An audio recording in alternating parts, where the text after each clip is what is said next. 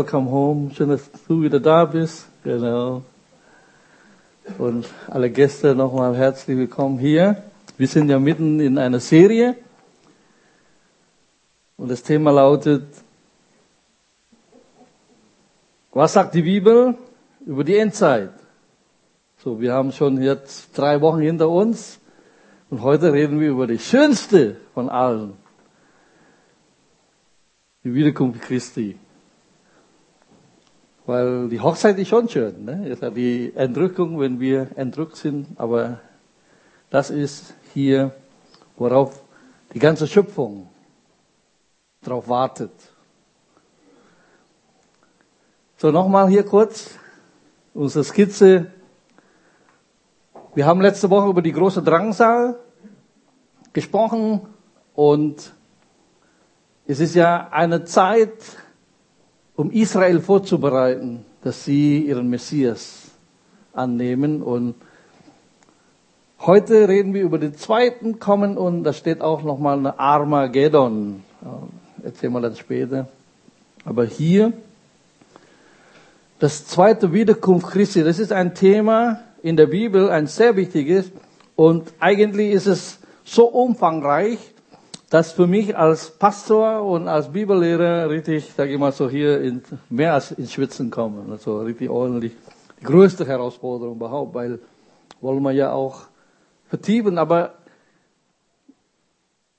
meine Frau hat mich letzte Woche dann schon gesagt, du kannst nicht eine Stunde predigen, das ist viel zu lang. Es tut mir leid, das war dann mittendrin merken. Ich sag, wenn ich dann schon in, so wie ein alter Diesel, ne, wenn schon warm gelaufen ist, dann kann man nicht mehr richtig stoppen. Aber deswegen machen wir dann die Vertiefung, haben gesagt, ich mache richtig dann hier komprimiert und dann jetzt am Mittwoch werden wir dann ein bisschen mehr entfalten, mehr öffnen, so dass das wirklich wie jetzt diese große Drangsal und dann diese zweite Kommen nicht miteinander verbunden ist, weil das ist einfach sehr wichtig ist. So, wenn man Gottes Absicht und Gottes Plan der Erlösung hier dann anschauen, dann gipfelt das in diese zweite Kommen Christi. So, interessant, dass dieser zweite äh, Ausdruck, zweites Kommen Christi eigentlich so, wie das ist, findest du in der Bibel nicht. Dennoch ist diese eine Bibelstelle sehr interessant. Ich lese aus Hoffnung für alle, Hebräer Kapitel 9, Vers 28. So ist auch Christus ein einziges Mal gestorben, um alle Menschen von ihren Sünden zu erlösen wenn er zum zweiten Mal kommen wird, interessant, dieser Ausdruck, dann nicht, um uns noch einmal von unserer Schuld zu befreien, dann kommt er, um alle, die auf ihn warten, in seine neue Welt aufzunehmen. Ah. Alle, die auf ihn warten. Die Frage, wartest du auf ihn oder wartest du nie auf ihn? Ja? Interessant, dass hier der Schreiber von Hebräer redet von zwei. Der erste Kommen, als Jesus kam, kam er als Erlöser, um uns zu versöhnen mit Gott. Der Christ ist erschienen, uns zu versöhnen mit dem Vater. Klipp und klar, sein Blut zu vergießen, uns zu reinigen, uns zu erkaufen dass wir jetzt, so wie wir gerade gesungen haben, wir gehören Jesus. Er hat uns geschaffen, er hat uns erkauft für seinen Gott und Vater und hat uns zu Könige und Priester gemacht. Halleluja. So, aber dann kommt er. Wenn er das zweite Mal kommen, wird er nicht dann als Erlöser kommen, sondern als Richter. Nicht für uns. Wir sind ja gerettet. Er wird uns nicht richten. Denn Gott hat uns vorher bestimmt, nicht zum Zorn, sondern mit ihm zu sein. So, die Wiederkunft Christi ist das größte Ereignis in der Menschheitsgeschichte. All deine Probleme wird hier enden wenn er sein Reich aufrichtet, er ist die Antwort für alles. So, jetzt spulen wir wirklich schnell vor. Alles hier, Drangsal, sieben Jahre haben wir, wie gesagt, jetzt komplett vorbei. Jetzt ist diese Szene, wenn Jesus wiederkommt. So wie wir gerade gesungen haben. Wenn Jesus wiederkommt. Einfach so kurz drei Facetten in diese zweiten Kommens Christi. Erstens ist, die Wiederkunft Christi wird ein Hochzeitsmahl vorausgehen. Ein Hochzeitsmahl. Ich lese aus Offenbarung 19. Heute werden wir viel aus Offenbarung 19, das komplette ähm, Kapitel jetzt mit uns durchgehen. Nach diesem hörte ich etwas wie eine laute Stimme einer großen Volksmenge im Himmel, die sprachen, Halleluja! Das Heil und die Herrlichkeit und die Macht sind unseres Gottes. Denn wahrhaftig und gerecht sind seine Gerichte. Denn er hat die große Hure gerichtet, welche die Erde mit ihrer Unzucht verdarb, und er hat das Blut seiner Knechte an ihr gerecht. Hier redet von Babylon, die Weltsystem, die Weltregierung. Und ein Kapitel vorher ist die, Wirtschaft, die wirtschaftliche Seite, Kapitel 18 und Kapitel 17 ist die religiöse Seite. Deswegen haben wir ja schon gesagt, es wird ja der Antichrist und der falsche Prophet. Der Antichrist ist mehr die politische Figur und der falsche Prophet ist mehr die religiöse Figur. Diese zwei wird dann in der Endzeit, in der großen Drangsal wirklich erscheinen und, und ihr Ding machen. Aber dann hier in Kapitel 19 ist das alles vorbei. Alles vorbei. Vers 3. Und zum zweiten Mal sprachen sie Halleluja. Und ihr Rauch steigt auf von Ewigkeit zu Ewigkeit. Und die 24 Ältesten und die vier lebendigen Wesen fielen nieder und beteten Gott an, der auf dem Thron sitzt und sagten Amen, Halleluja. Und eine Stimme kam vom Thron her, die sprach, Lobt unseren Gott, alle seine Knechte, die ihr, die, die ihr ihn fürchtet, die Kleinen und die Großen.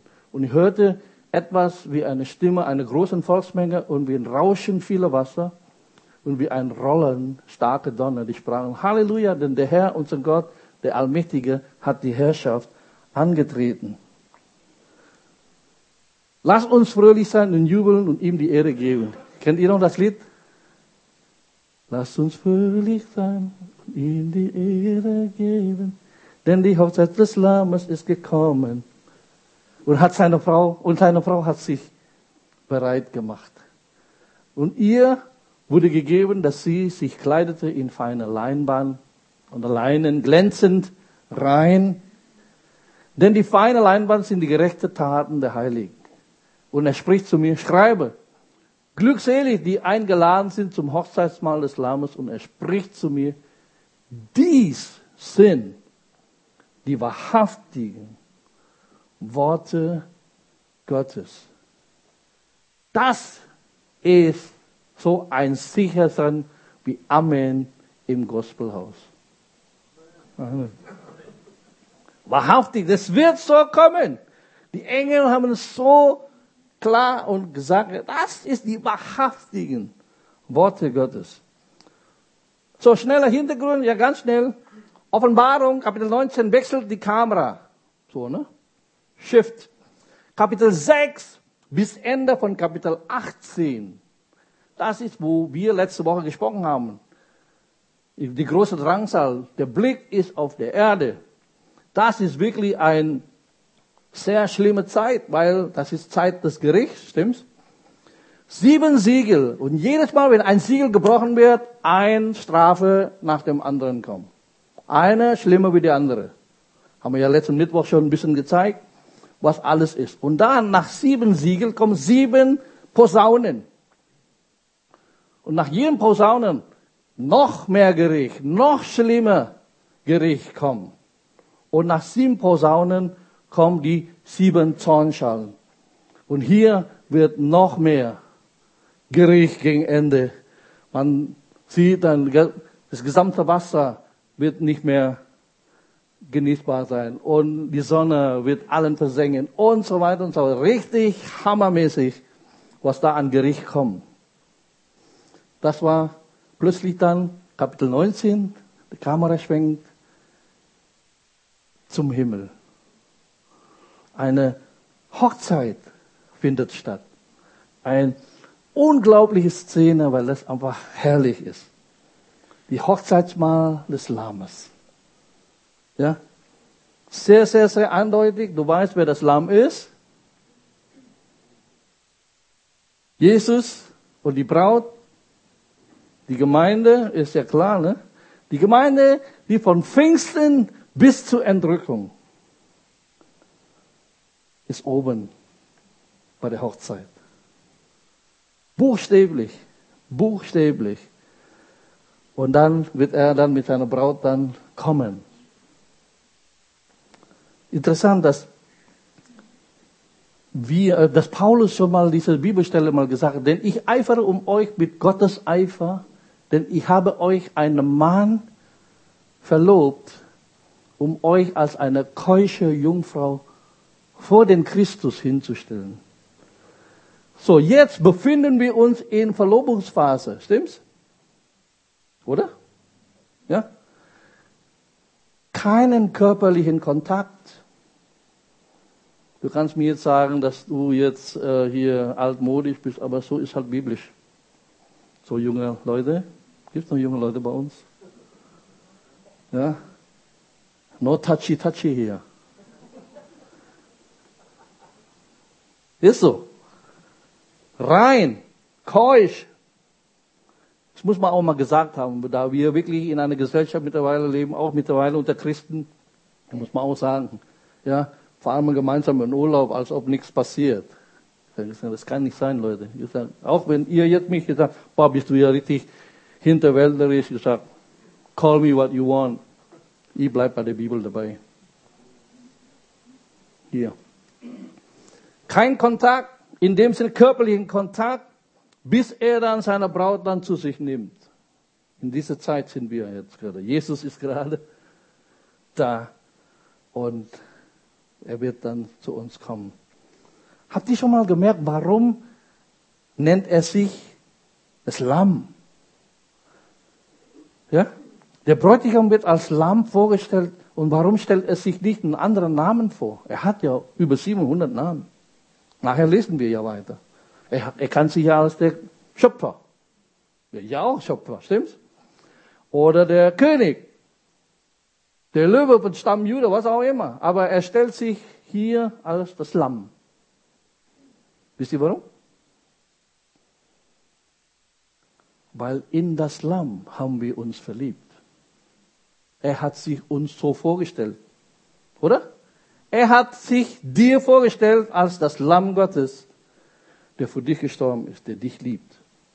Er kommt nicht als der mächtige Herrscher und, versteht ihr? Er kommt zu uns als das Lamm. Und in das Lamm haben wir uns verliebt. Und deswegen werden wir auch das Lamm heiraten, weil das ist ein Wesen, der uns liebt. Das bin ich, oh Herr, ja, mein Herz pumpt jetzt. Boah, so ist es. Also wir werden das Lamm heiraten, das Lamm, das uns so liebt, der sich selbst für uns hingegeben hat, der für dich und für mich sein Leben, sein Blut vergossen hat, um uns zu erkaufen. Und in dieses Lamm haben wir uns verliebt. Nur für die anderen, die jetzt noch äh, Bibelwissen haben möchte, das Wort Halleluja hier, viermal. Das ist das einzige Wort Halleluja, die du im Neuen Testament findest. Ist ein altes Wort, Halleluja findest du sehr oft im Psalm, aber im gesamten Neuen Testament findest du nicht. Bis jetzt. Und zwar gleich viermal. Als ob all die Zeit hier die Engel sich zurückgehalten haben und jetzt haben sie richtig die Sau rausgelassen. Sorry, das ist ein Ausdruck, ja. Endlich darf ich Halleluja, Halleluja, Halleluja, Halleluja, weil dann wollen sie wirklich feiern. Gott loben. Ja? Und habt ihr Vers 6 gelesen? Ja? Das wird im Himmel laut, Leute. Ja, ich verstehe nicht jedes Mal, wenn man in die Gemeinde kommt. Ja. Bitte, Eltern, sagt eure Kinder nicht, dass die in, in der Gemeinde leise sein muss. Leise sein im Gospelhaus ist verboten. Warum? Wir müssen uns dran gewöhnen. Weil im Himmel ist nicht leise. Habt ihr, ich, ich, ich lese mal nochmal, damit ihr, Vers 6. Und ich hörte etwas, eine sanfte Stimme, die ganz leise, darf man nicht. Nein. Eine große Volksmenge und wie ein Rauschen viel Wasser. Ich war noch nie in Niagara Fall, aber ich habe nur hören lassen, gesagt, wenn das Video ist, du kannst selber nicht hören. Ja? Und wie ein rollenstarker Donner. Die sprachen Halleluja. Leute, wenn ihr jetzt nicht dran gewöhnt, dann braucht ihr einen Ohrstöpsel im Himmel. Das wäre schlecht. Ich will keinen Ohrstöpsel im Himmel haben. Ich möchte hier voller Kanne mitfeiern. Ich hoffe, ihr auch. Halleluja. Ja? Zweitens, die Wiederkunft Christi wird in der Heiligen Schrift vorhergesagt. Ja? Vers 10. Und ich fiel zu seinen Füßen nieder, ihn anzubieten, und er spricht zu mir, siehe zu, tu es nicht. Ich bin nicht, ja, ich bin dein Mitknecht und der, deine Brüder, die das Zeugnis Jesu haben. Bete Gott an. Und jetzt kommt der Schlüsselbegriff. Denn das Zeugnis Jesu ist der Geist der Weissagung. So, lasst mal diesen Satz in euren Geist richtig einsickern. Denn das Zeugnis Jesu ist der Geist der Weissagung oder der Geist der Prophetie. Jetzt hört mal diesen Satz in Hoffnung für alle. Denn das Wesen jeder prophetischen Botschaft ist es, auf Jesus hinzuweisen oder ein klares Zeugnis für Jesus abzulegen. So, das zentrale Thema der prophetischen äh, Literatur, ja, der zentrale Fokus ist niemand anderen außer Jesus Christus, das Lamm Gottes. Das ist, ja, er ist der Hauptdarsteller in dieser ganzen Geschichte.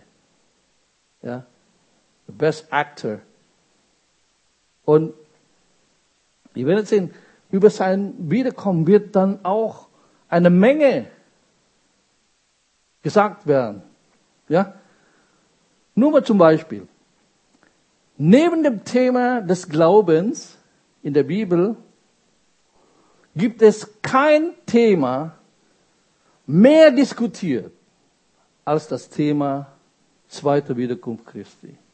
Das Thema Glauben ist das erste und direkt danach ist zweite Wiederkunft. Interessant, oder?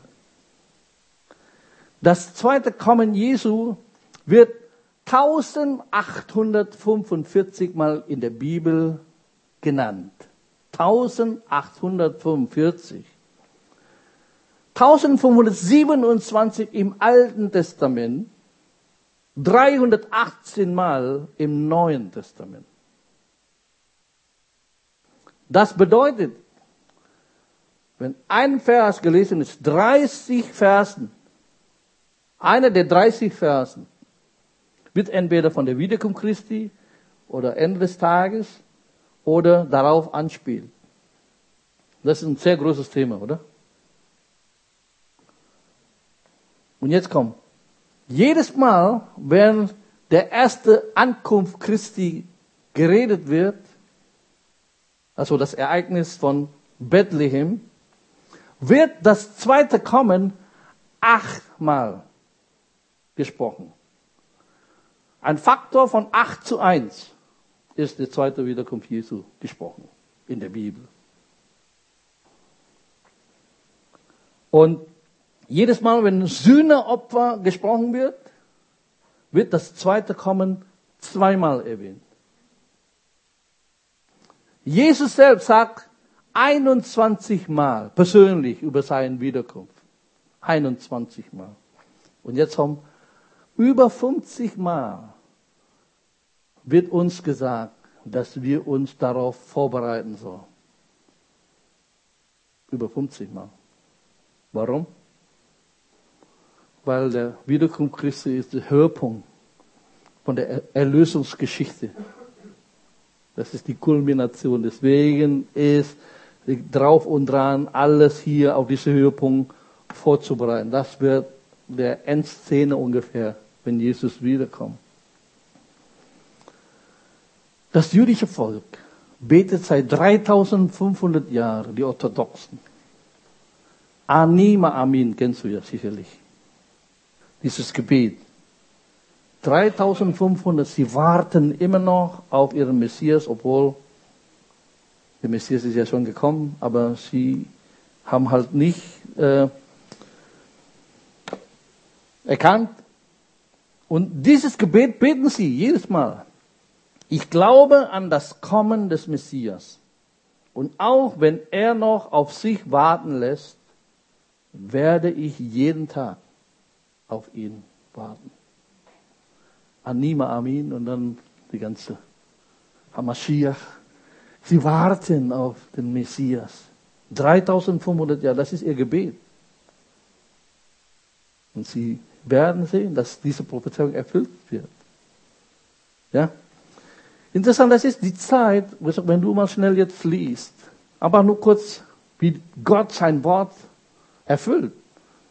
Gott hat verheißen, bei der Sündenfall, 1. Mose Kapitel 3, dass der Same der Frau, der Kopf der Schlange, was?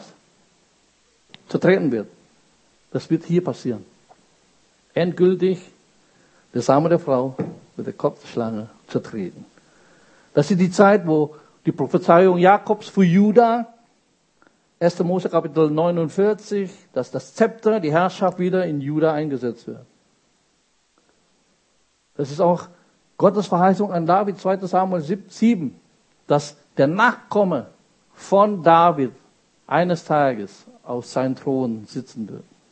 Jesus ist der Sohn Davids, stimmt? Er wird auf dem Thron sitzen. Ich habe zwar keine Folie, aber wenn ihr steht in eurer Handzettel, da steht Judas, Kapitel 14 und 15, äh, der Mann Henoch hat auch was prophezeit. Habt ihr schon mal gelesen? Über diese Leute hat auch Henoch prophezeit. Judas Brief, Vers 14 und 15, der sieben Generationen nach Adam lebte. Er sagte, siehe, der Herr ist gekommen mit Tausenden seiner Heiligen. Hä? Henoch, wann lebt Henoch? Sieben Generationen nach Adam.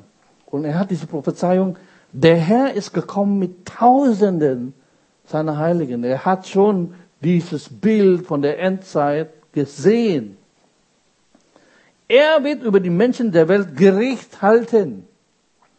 Er wird die gottlosen Menschen, die sich gegen ihn aufgelehnt haben, für ihr Handeln bestrafen und sie für alle Beleidigungen gegen ihn verurteilen. Nur äh, Henoch, der mit Gott gewandelt hat, und Gott hat ihn so lieb und sagt, komm, wir gehen jetzt nach Hause. Du brauchst nicht mehr nach Hause gehen, du kommst mit mir. Er hat dann das gesehen, was dann passieren wird. Henoch, das ist interessant, das ist Judasbrief, das ist jetzt nicht äh, Judasbrief. Ja? Zweites Kommen Jesu. Und wir kennen ja auch die Prophezeiung von Jesaja, Kapitel 9, Vers 5. Ne? Denn ein Kind ist uns geboren, ein Sohn ist uns gegeben. Was, wann lesen wir das immer? Zu Weihnachten. Ne? Das ist aber nur die erste Kommen. Und dann kommt, und die Herrschaft ruht auf seiner Schulter. Ja? Das ist noch nicht geschehen. Und man nennt ihn seinen Namen wunderbarer Ratgeber, starker Gott, Vater der Ewigkeit, Fürst des Friedens. Groß ist die Herrschaft und der Friede wird kein Ende haben auf dem Thron Davids und über sein Königreich es zu festigen und zu stützen durch Recht und Gerechtigkeit von nun an bis in Ewigkeit. Der Eifer des Herrn, der Herrscher wird dies tun. Zweiter Wiederkunft. Auch natürlich Daniel, wir dürfen ja Daniel nicht äh, äh rauslassen. Daniel 2, 44, 45. Und in den Tagen dieser Könige wird der Gott des Himmels und der Königreich, ein Königreich aufrichten, das ewig nicht zerstört werden wird. Und das Königreich wird keinem anderen Volk überlassen werden. Es wird alle jene Königreiche zermalmen und vernichten. Selbst aber wird es ewig bestehen. Wenn du gesehen hast, dass von dem Berg ein Stein losbrach, und zwar nicht durch Hände. Und das Eisen und die Bronze und, der, und den Ton, das Silber und das Gold zermalte. Ein großer Gott lässt den König wissen, was nach diesem geschehen wird. Es wird so kommen. Das Reich Gottes, dieser Stein, der von Himmel los gelöst ist. Und dann am Ende alle Königreiche dieser Welt zermalmen wird. Und am Ende wird ein Berg stehen. Das Reich Gottes wird für immer bestehen. Zweite Wiederkunft Jesu. Jesus sagt, Matthäus 24, 29, gleich nach der Bedrängnis, wenn der Trübsal zu Ende ist, wird die Sonne verfinstert, der Mond seinen Schein nicht geben und die Sterne werden vom Himmel fallen und die Kräfte der Himmel werden erschüttert werden. Das steht alles von Offenbarung 6 bis 18. Und dann, jetzt kommt, ja, Jesus sagt, und dann wird das Zeichen des Sohnes Gottes am Himmel erscheinen. Dann wird er wehklagen, alle Stämme der Erde oder interessanterweise auch andere Bibelstelle oder andere Übersetzung sagt, Stämme des Landes. Wenn Jesus wiederkommt, wird die Juden ihn sehen und wehklagen. Sie werden dann an ihre Brust schlagen. Das heißt, sie werden heulen und weinen, wenn sie den Messias sehen. Und sie werden den Sohn des Menschen kommen, kommen sehen auf den Wolken des Himmels mit großer Macht und Herrlichkeit. Wow. Das ist es. Alle Propheten haben darauf vorbereitet und prophezeit. Und jetzt das letzte, die Wiederkunft Christi wird von einer Schlachtung begleitet. An dieser Stelle wird die Geschichte ein bisschen dunkler und ein bisschen düster. Und nicht für uns, okay? Das ist nicht für uns.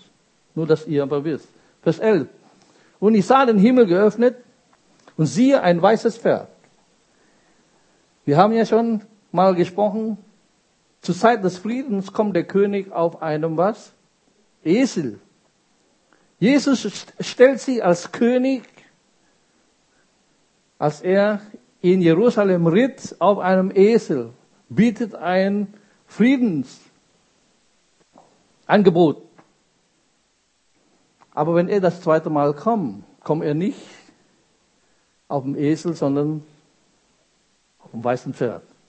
Interessant, das ist einfach, diese Symbolik ist wichtig, weil dann ist er als Eroberer, als König, als Sieger kommen. Der darauf saß, heißt treu und wahrhaftig. Dein Gott Dein Bräutigam ist treu und wahrhaftig. Das musst du mir nochmal, sein Name, der Name bedeutet ja sein Wesen, so ist er. Dass wir kein falsches Bild von Gott haben. Jesus ist treu. Jesus ist wahrhaftig. Amen.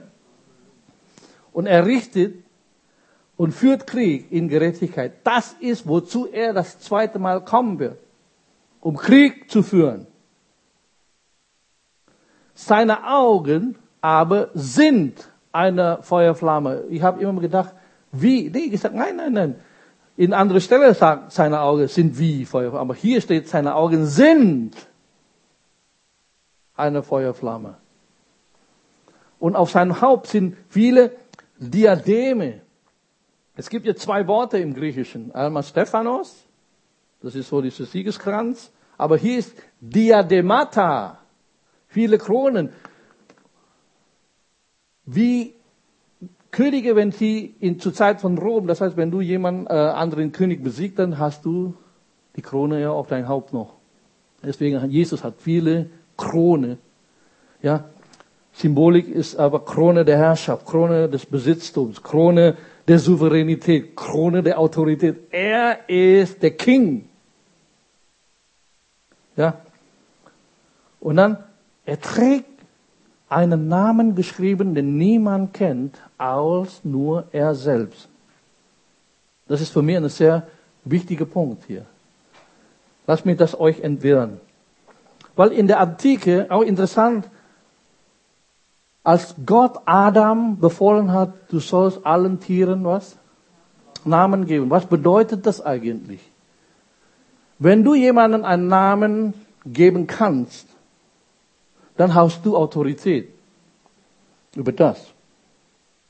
Stimmt? Hier, niemand weiß, wer sein Name ist.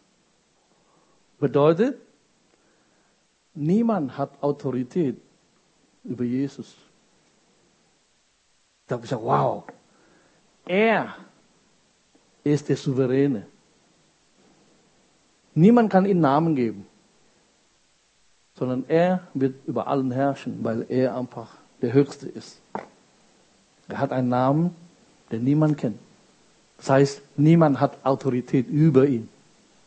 Das ist eine sehr wichtige Bibelstelle hier. Vers 13. Und er ist bekleidet mit einem in Blut getauchten Gewand. Und sein Name heißt das Wort Gottes. Das Problem ist, wir haben manchmal so ein falsches Bild von Jesus. Wir denken, auch vorhin, ne? Wenn wir denken an Jesus, oh, er hat ein Auge voller Mitleid und voller Liebe. Das stimmt. Aber er hat auch eine andere Seite. Seine Augen sind eine Feuerflamme. Das heißt, das ist dann voller Entschlossenheit, voller Gerechtigkeit und voller Zorn auch auf den Feind, auf sich Satan, seinen Dämonen. Und hier, ja, wir denken vielleicht, ah, ja, er hat Dornenkrone vorhin, aber jetzt sehen wir, dass er eine andere Krone hat. Du siehst ihn in seinem Blut ertränkte Gewand, als er gepeitscht wurde. Und hier siehst du auch, dass sein Gewand in Blut getaucht. Aber das ist nicht sein Blut. Ist das Blut seiner Feinde. Das wird dann so blutig. Und du siehst dann plötzlich hier, Jesus hat einen anderen Jesus, in Anführungszeichen anderen, ist nur anderes Gesicht. Wir müssen Jesus in seiner Vollkommenheit, in seiner Komplettheit, wie er ist. Weil wir haben immer so soften Jesus manchmal Vorbild. Ja, so. Kennst du noch so manche Bilder so wie? Aber hier sehen wir dann den wahren. Treu und wahrhaftig. Er wird den Feind richtig vermöbeln, Leute. Richtig vermöbeln. Ich freue mich drauf, das zu sehen. Und die Truppen, die im Himmel sehen, wer ist das? Nein, hier. Die Braut. Heinz. Folgten ihm auf was? Weißen Pferden. Pferden, Plural, ne? Wir reiten auch mit. Wow! Bekleidet mit weißer reine äh, Gewänder, Leine, Leinwand. Die Gerechtigkeit, das ist eine klare Symbol. Nicht die Engel von dir, Du bist ja weiß gekleidet, weil die Gerechtigkeit, die von Jesus kommt, ziehst du an. Okay? Klar.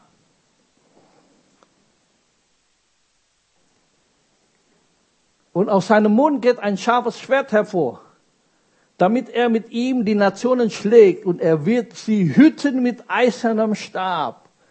Und er tritt die Kälte des Weines, des Grimmes, des Zornes Gottes, des Allmächtigen. Du, Junge, Junge, du siehst sie komplett ein ganz anderes Bild als Matthäus, Markus, Lukas, Johannes geoffenbart hat. Stimmt's?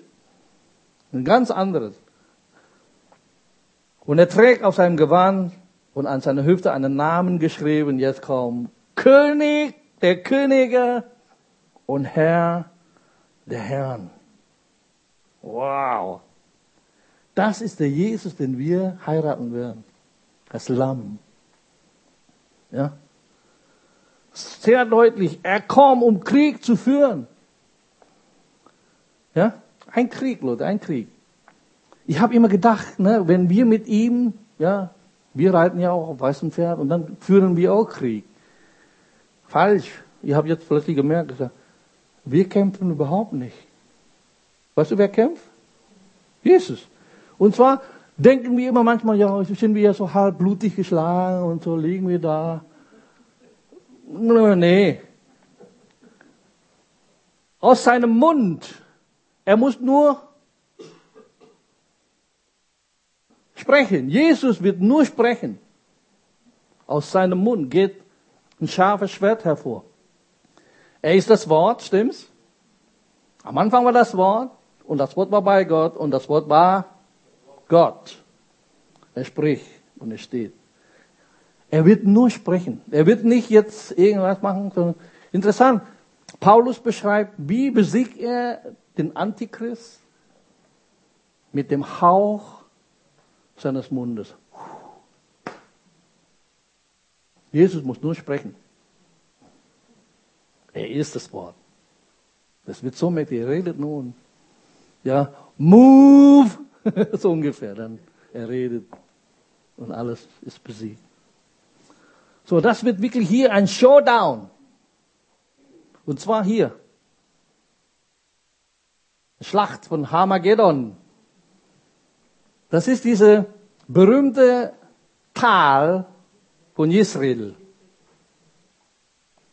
Interessant, dass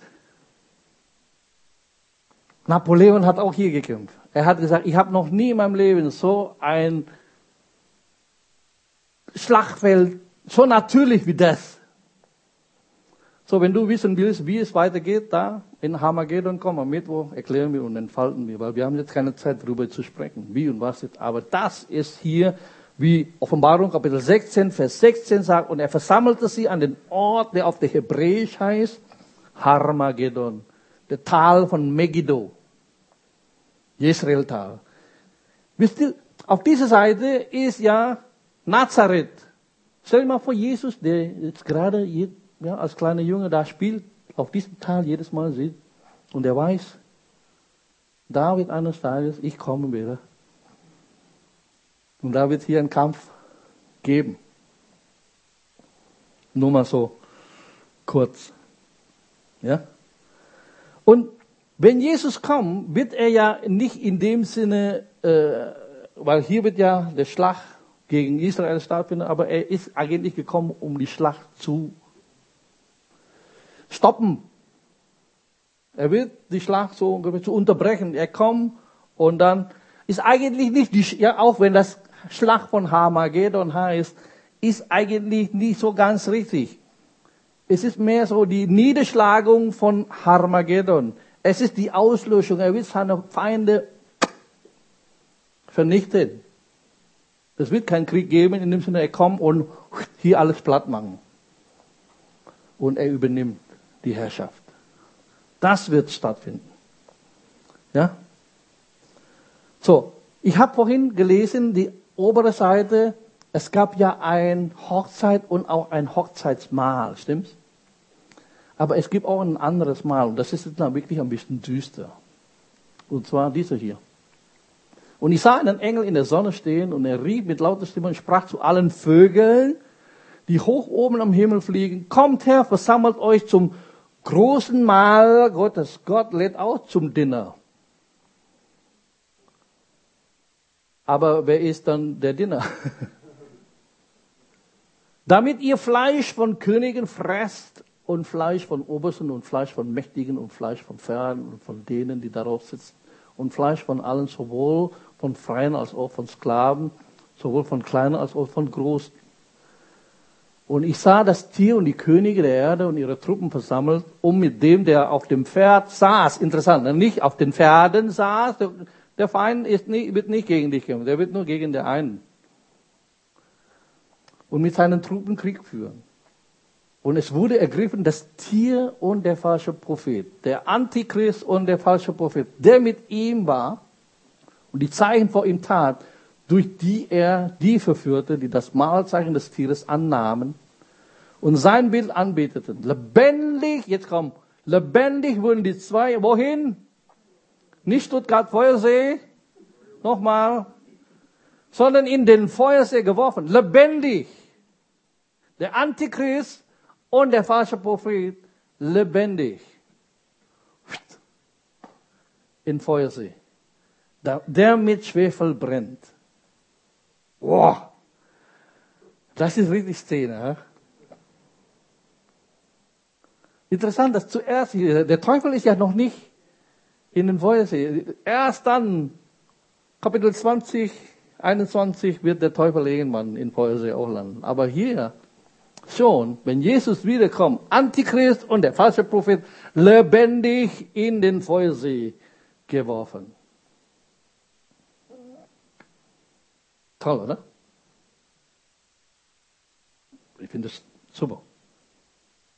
So, meine Frage ist, zu welchem Abendessen willst du denn lieber?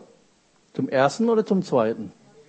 Zum ersten. Ist doch, ja, easy choice, ne? Es, es braucht keine große IQ, da zu wählen. Ja? Willst du zum Dinner oder willst du lieber ein Dinner? Ja, willst du das Abendessen? Nee, ich will nicht das Abendessen sein. Ich möchte zum Abendessen eingeladen werden. Aber nicht selber das Abendessen. Es gibt nur eine Lösung, wie das ja, entgehen, indem ich zur Familie gehöre. Dann werde ich ja, glückselig, die eingeladen sind zum Hochzeitmahl des Lammes. Du bist eingeladen, wenn du Teil der Familie bist. Ja? So, Jesus wird wiederkommen. Buchstäblich, physisch. Ja? Und er kommt auch an einen bestimmten Ort.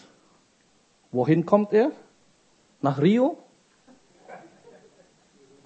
Oder Paris, London, New York, Berlin, Denkendorf?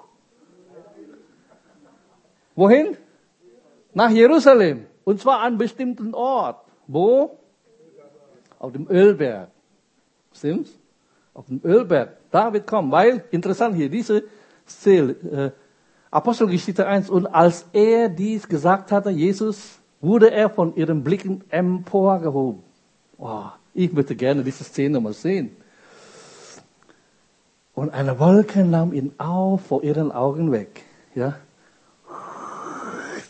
Ist Jesus emporgehoben. Und als sie gespannt zum Himmel schauten, wie er auffuhr, siehe, da standen zwei Männer in weißen Kleidern bei ihnen, also zwei Engel, ne? Die auch sprachen, Männer von Galiläa, was steht ihr und seht hinaus zum Himmel mit offenen Mund? Ne? Dieser Jesus, derselbe Jesus, der von euch weg in den Himmel aufgenommen worden ist, wird was? So kommen. Das heißt, buchstäblich, physisch und in den gleichen Ort wieder ankommen. Wie ihr ihn habt hingehen sehen in den Himmel. Er wird genau dort wieder landen, wie er weggefahren ist. Ja? Die Prophezeiung von Zachariah, Kapitel 14, siehe, ein Tag kommt für den Herrn, da verteilt man in deiner Mitte deine Plundergut und ich versammle alle Nationen nach Jerusalem zum Krieg. Und die Stadt wird eingenommen und die Häuser werden geplündert und die Frauen werden geschändet die Hälfte der Stadt wird in die Gefangenschaft ausziehen, aber der Rest des Volkes wird nicht aus der Stadt ausgerottet werden. Dann wird der Herr ausziehen und gegen jene Nationen kämpfen, wie er schon immer gekämpft hat am Tag der Schlacht. Und jetzt kommt, seine Füße werden an jedem Tag auf dem Ölberg stehen, der vor Jerusalem im Osten liegt. Der Ölberg wird sich von seiner Mitte aus nach Osten und nach Westen spalten. Wenn er landet, das wird ein riesen Erdbeben. Nach links und nach rechts, nach Osten und nach Westen. Und ein sehr großes Tal schaffen und die eine Hälfte des Berges wird nach Norden und die andere Hälfte nach Süden weichen. Wenn Jesus wiederkommt. So, der Ölberg wartet nur auf gewisse Fußabdruck, nicht deine, sondern er hat schon gespeichert. Ja, der Berg hat das gespeichert. Der Fußabdruck von dem, der da nach oben geflogen ist, wenn der wieder landet, dann gibt es einen großen Krach. Aber Vers 5 möchte ich mit euch wirklich hier lesen. Und ihr werdet in das Tal meiner Berge fliehen, denn das Tal der Berge wird bis Asal äh, reichen. Und ihr werdet fliehen, wie ihr von dem Erdbeben geflohen seid in den Tagen Usias, des König Judah. Und jetzt kommt, und dann wird der Herr, mein Gott, kommen und wen? alle Heiligen mit ihm. Zacharia wieder. Der hat dieses Bild gesehen. Der Herr wird kommen mit seinen Heiligen mit ihm. Eine Szene im zweiten Wiederkunft. Wir werden mit Jesus wieder zurückkommen. Nach Ölberg. Seid ihr happy? Ja? Ihr Lieben, der Zweck der Prophetie ist also nicht, dir Angst zu machen. Ich hoffe, du gehst aus diesem Gottesdienst wirklich voller Glauben. Das ist das Ziel. Das Glauben in dir geweckt werden. Der Gott, der treu und wahrhaftig ist, der König der Könige ist, wo seine Augen voller Feuer ist, aber dann Eifer der Liebe zu dir, er kommt, dass du jetzt Glauben hast durch diese Botschaft.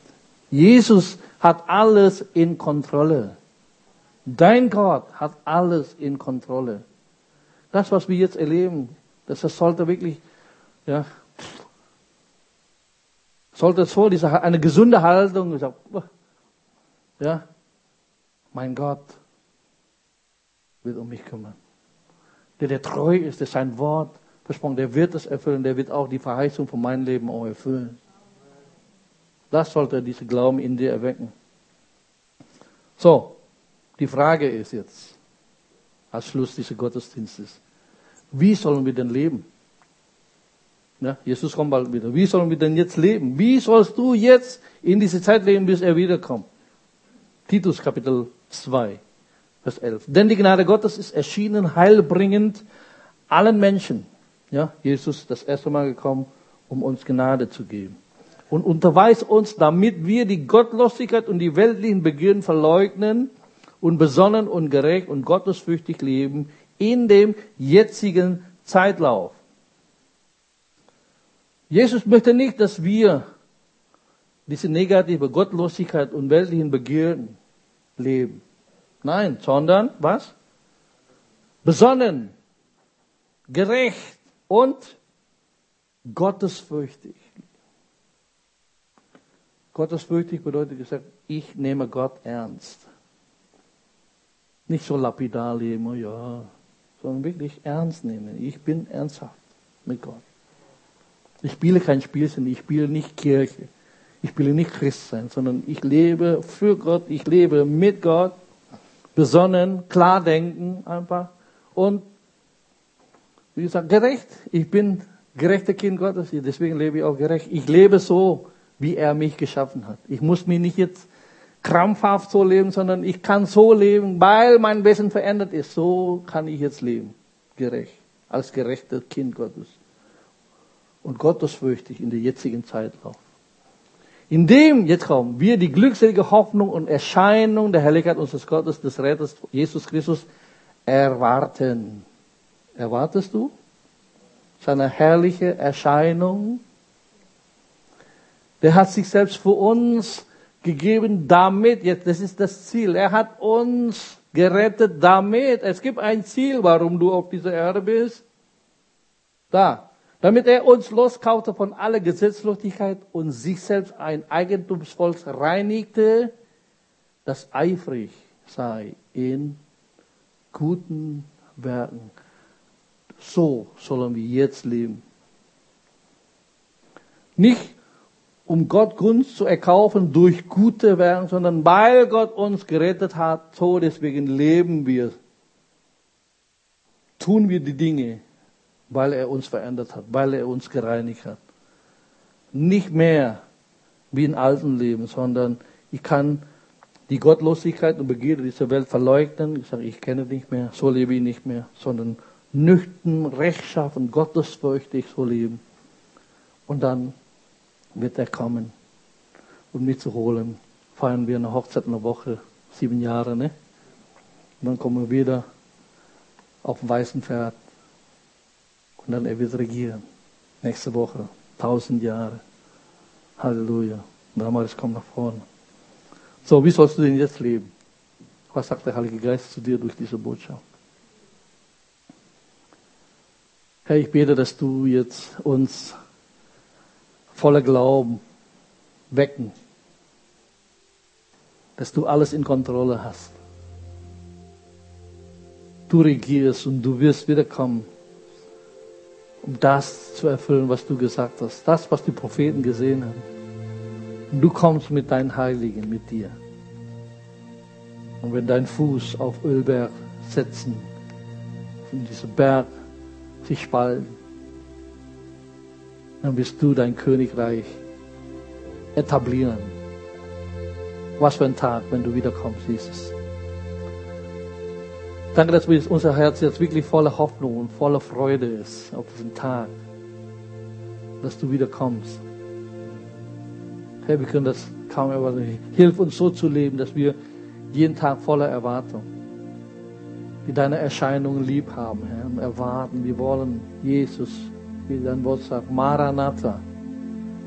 Komm bald, Herr Jesus, komm bald. Und ich bete wirklich für ein Verlangen in uns, dich zu sehen, dich wieder zu sehen. Deswegen hilf uns jetzt in dieser Zeit so zu leben, dass wir die Gottlosigkeit und Begierde dieser Welt verleugnen. Nüchtern, rechtschaffen, gottesfürchtig leben, gerecht, der eifrig ist, Gutes zu tun.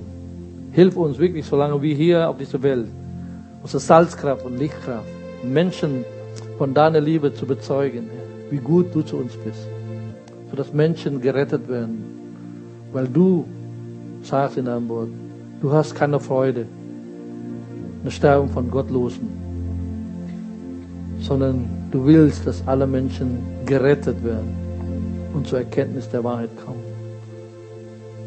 So hilf uns, so zu leben und wirklich bete, dass du uns gebrauchst, Menschen von dieser guten Nachricht von Jesus zu erzählen.